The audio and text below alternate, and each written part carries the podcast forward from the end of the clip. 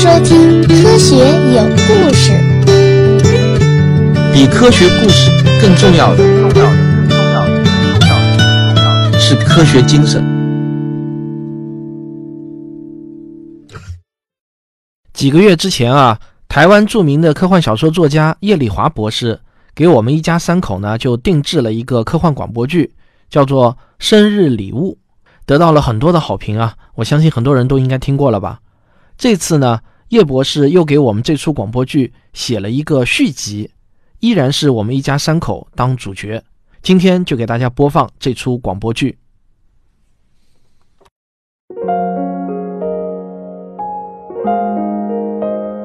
科幻广播剧《爷爷的心事》，作者叶礼华。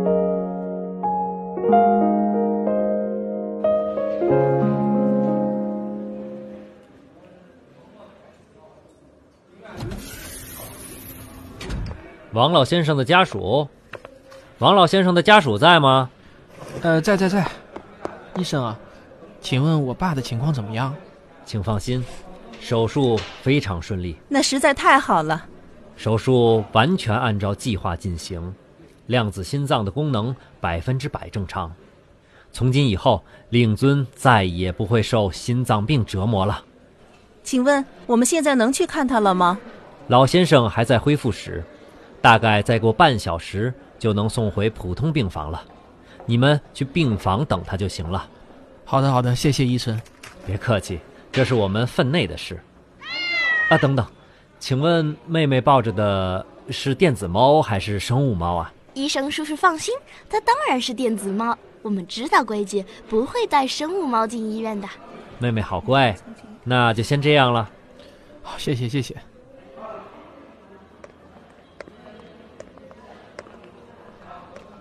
玲玲啊，一会儿爷爷醒过来，心情呢恐怕会不太好。你啊，要尽量想办法逗他开心。手术那么成功，爷爷怎么会心情不好呢？这个啊，就说来话长了。你先歇会儿吧，我来跟玲玲讲。玲玲，你记不记得上回你来医院看爷爷，爸爸妈妈想尽办法劝他换一颗量子心脏，可是爷爷却一直不肯。爸，这都什么节骨眼了，你还这么固执？我自己的身体，我自己做决定，这怎么叫固执？哼！当然记得了。后来爷爷索性蒙头大睡，不再理我们了。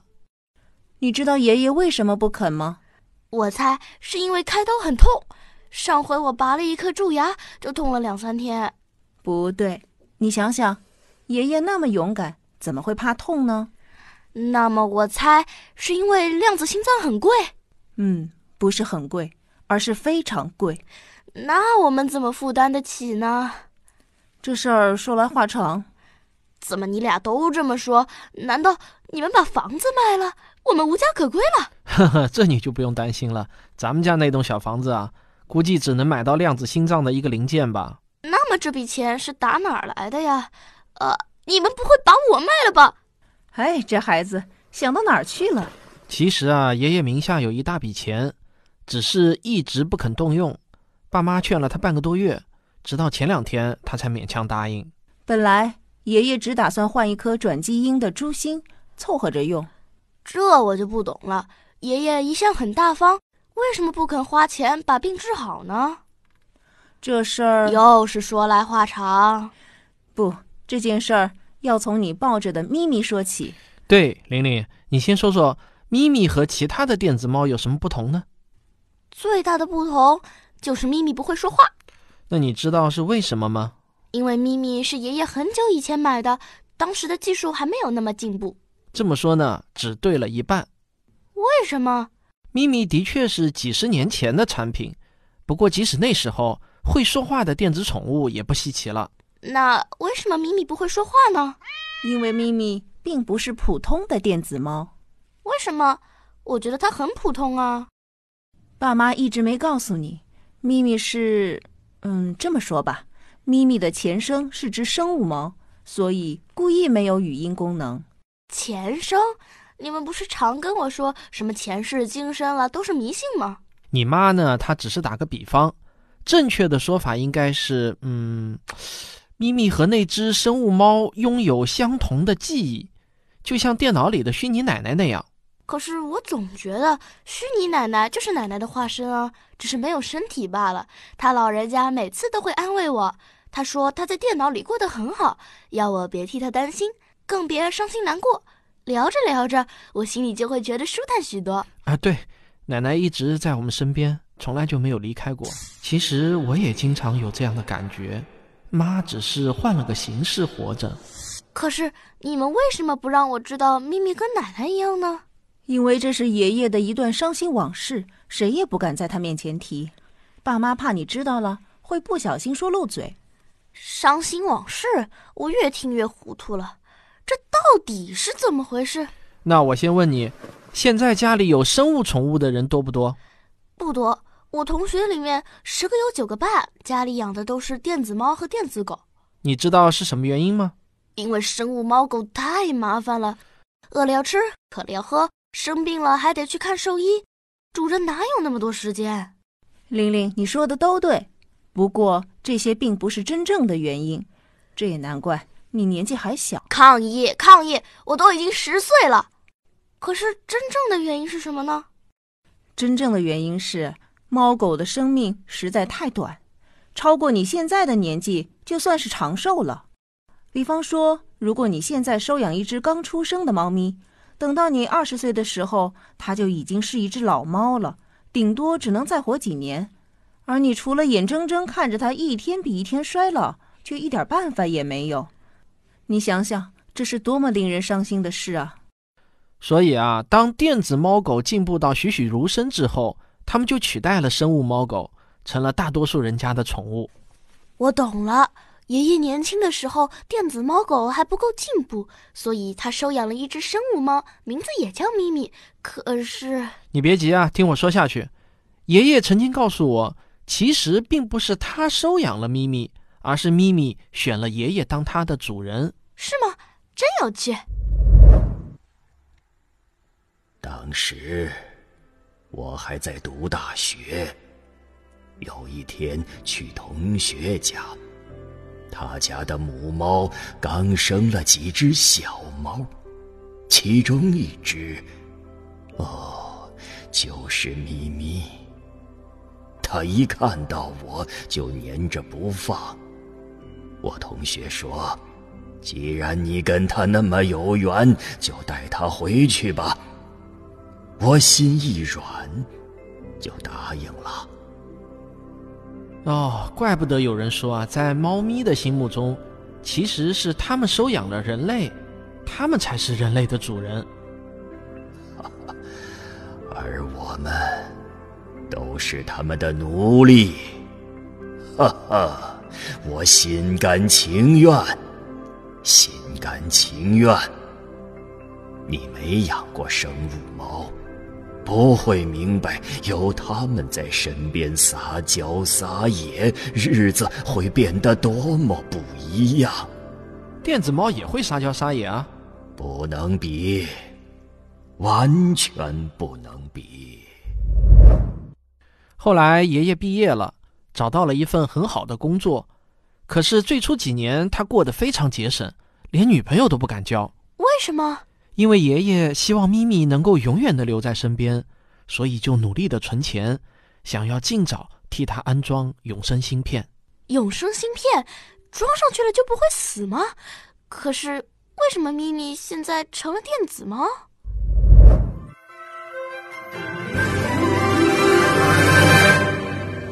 你的宠物只要植入永生芯片，就再也不会有跟你生离死别的一天。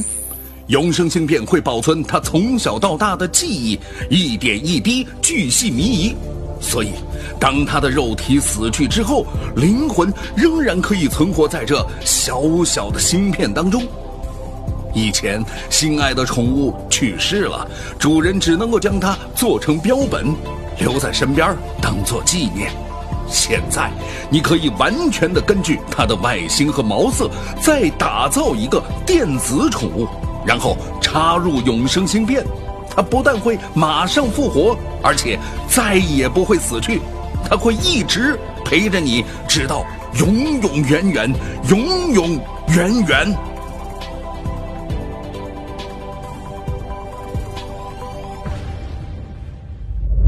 原来是这么回事啊！对了，我小的时候那只咪咪还在呢，我这里还有一段视频，我放给你看看。小花猫，喵喵，小花猫，跟我们的咪咪简直一模一样嘛！那是当然啊，就连叫声都一模一样。你注意听啊。嗯，真的耶。不久它就病死了，但因为我还小，根本没有发觉它已经从生物猫变成了电子猫。直到很久以后啊，我才想通了这个咪咪为什么会长生不老。爸爸，照你这么说，这是个很温馨的故事呀，怎么会是伤心往事呢？你可别急，这个故事啊还没说完。又过了二十多年，我自己也大学毕业了。有一天啊，唉，我是永生芯片的发明人，我靠这个发明起家。后来成了亿万富翁，但是啊，很少有人会知道，我一直受到良心的谴责。现在，我的生命走到了尽头了，我要勇敢的承认错误，并且以最大的诚意，对所有的使用者做出补偿。我要向大家招认，永生芯片其实只是个骗局。这个芯片虽然能够保存宠物的一切的记忆，不过那只是冷冰冰的数码信息，这跟灵魂毫无关系。所谓的让宠物复活。进入永生，彻彻底底的，它就是个谎言。那些植入永生芯片的宠物，它死了就是死了，根本没有复活。即使他们原来真的有过灵魂，也在死亡的那一瞬间就消失无踪了。主人们欢欢喜喜的带回家里的，那只是一只拥有着高级人工智能的电子猫和电子狗。它们会根据芯片上的记忆，巨细靡遗的模拟出宠物那生前的举止行为，使得主人们。也信以为真呢。唉，也许是我们的技术真的太先进了吧。多年来，竟然没有一个主人识破过这个骗局。但是，无论如何，在我自己内心的深处，还是觉得。欺骗了你们的感情，所以现在我要郑重的宣布，我要捐出我所有的财产，成立一个基金会。凡是永生芯片的使用者，都可以来申请一笔巨额的精神补偿金。虽然。我也知道，再多的金钱也无法弥补你们心灵所受到的伤害，但我也只能做到这样了。如果使用者过世了，那么他的后人们也可以申请，而且这没有任何的时间期限。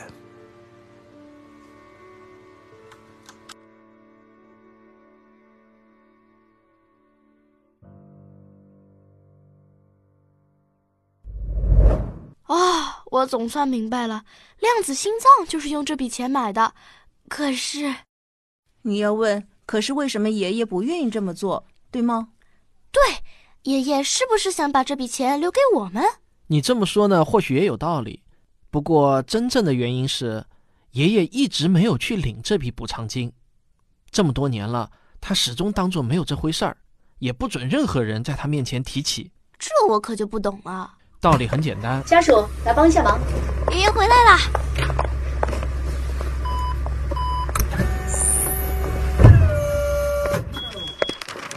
老先生意识还有点模糊，最好呢让他多睡一会儿啊。如果有任何状况，可以随时按铃叫我，我大概半个小时之后再过来看一下。谢谢谢谢谢谢护士阿姨。爸，爸爸，你刚才的话还没说完呢。哦，我我刚才在说什么？你说爷爷一直假装不知道有补偿金这回事儿，道理其实很简单。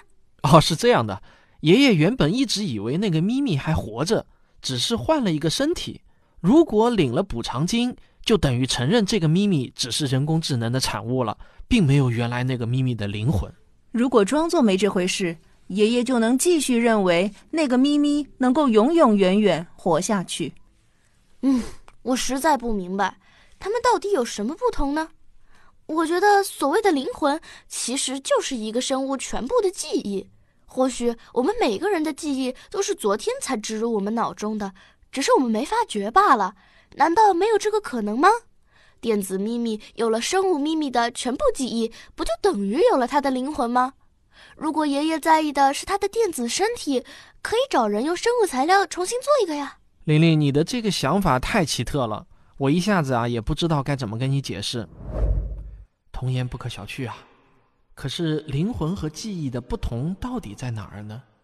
假如明天我的记忆被全部换掉了。我原来的灵魂算不算消失了呢？事实上，我也不可能发现啊。总之，玲玲啊，爷爷醒来后心情一定不好，你啊要想方法逗他开心哦。嗯，这个任务实在有些难度，我可不敢保证能够顺利达成。但我很想说服爷爷，灵魂就是全部的记忆，它们之间根本没有区别，就像电脑中的奶奶也是有灵魂的。行行。只要能多跟爷爷说说话，转移他的注意力，你说什么都行。哦，对了，咱们得把咪咪先藏起来，别让爷爷一睁眼就看到。嗯，可是能藏多久呢？总不能把它送人吧？那样爷爷一定会更伤心的。嗯，我倒是觉得，咱们不妨将错就错。将错就错。嘿嘿，不好意思，我大概又用错成语了。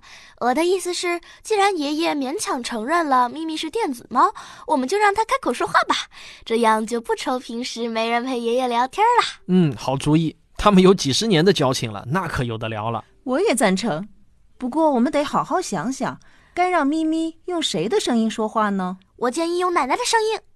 这我觉得不太好，还是用你的声音吧，玲玲。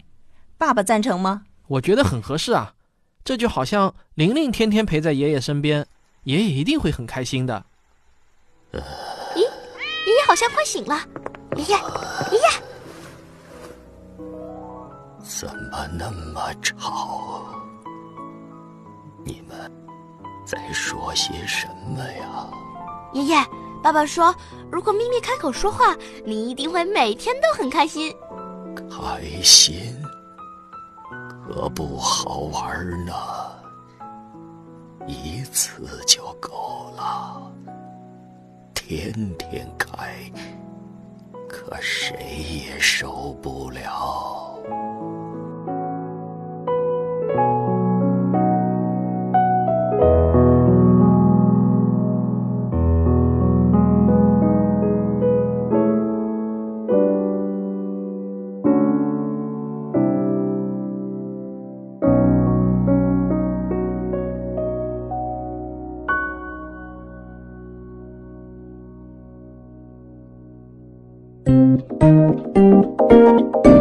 科学声音。好，广播剧听完了。首先呢，要感谢一下这出广播剧的后期制作尹之光同学，他真的就是一位在校的大学生，对声音作品的后期制作呢，非常的有热情。他强烈要求我把这出广播剧交给他来制作。我感觉啊，我们科学声音广播剧团队的御用后期制作，就是五月同学呢，会感受到压力了。那下一个由五月担纲的广播剧，我们也正在制作中了，很快呢就会与大家见面。当然，我也要感谢一下广播剧中客串爷爷的哈哈笑老师，以及另外两位在广播剧中客串的张楠律师和传媒大学的张李老师。那我今天呢还有一个消息要告诉大家，科学声音啊正在招募志愿者。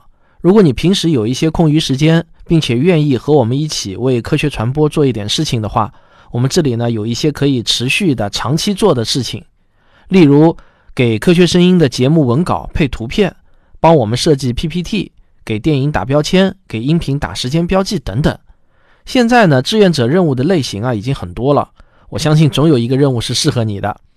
志愿者每完成一个任务，都会获得我们赠送的积分，这些积分可以用来兑换科学声音所有的产品，包括各种书籍、周边以及在线付费课程等等，甚至包括理性的力量演讲会的门票也可以用积分兑换。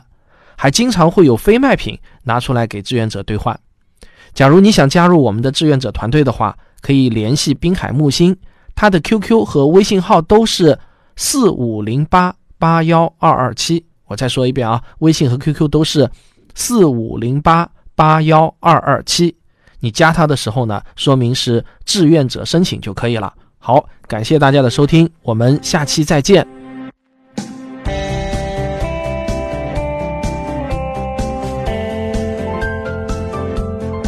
我的节目如果没听够，不妨听听科学声音的其他节目。原来是这样，科学史评话，大佬里聊数学，卓老板聊科技，科学部落，托德老师讲儿童心理学，王木头讲科学。